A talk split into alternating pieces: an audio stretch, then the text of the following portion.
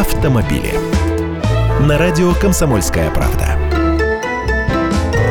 Здравствуйте. Всего два случая и из одного города. Два ростовских мошенника попытались незаконно получить в страховой компании приличные суммы денег. И в итоге каждый из них теперь может получить срок.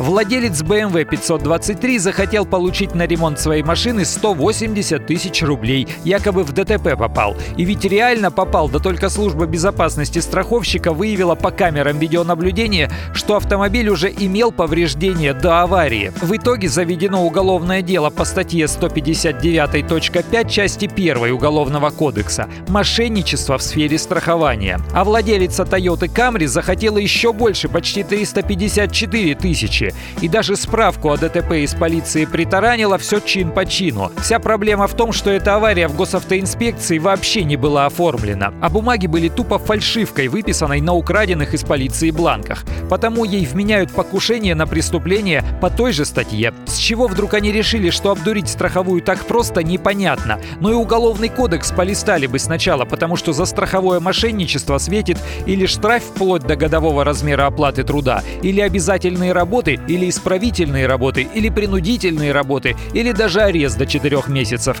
Например, на Кубани мошеннику выписали штраф 100 тысяч рублей и наложили арест на его Мерседес. Этот деятель сначала в своей мастерской поставил на машину мятые детали, а потом инсценировал аварию. Да на камеру Миру опять попался. Я Андрей Гречанников, ты эксперт «Комсомольской правды». С удовольствием общаюсь с вами в программе «Дави на газ» по будням в 8 утра по московскому времени. Автомобили.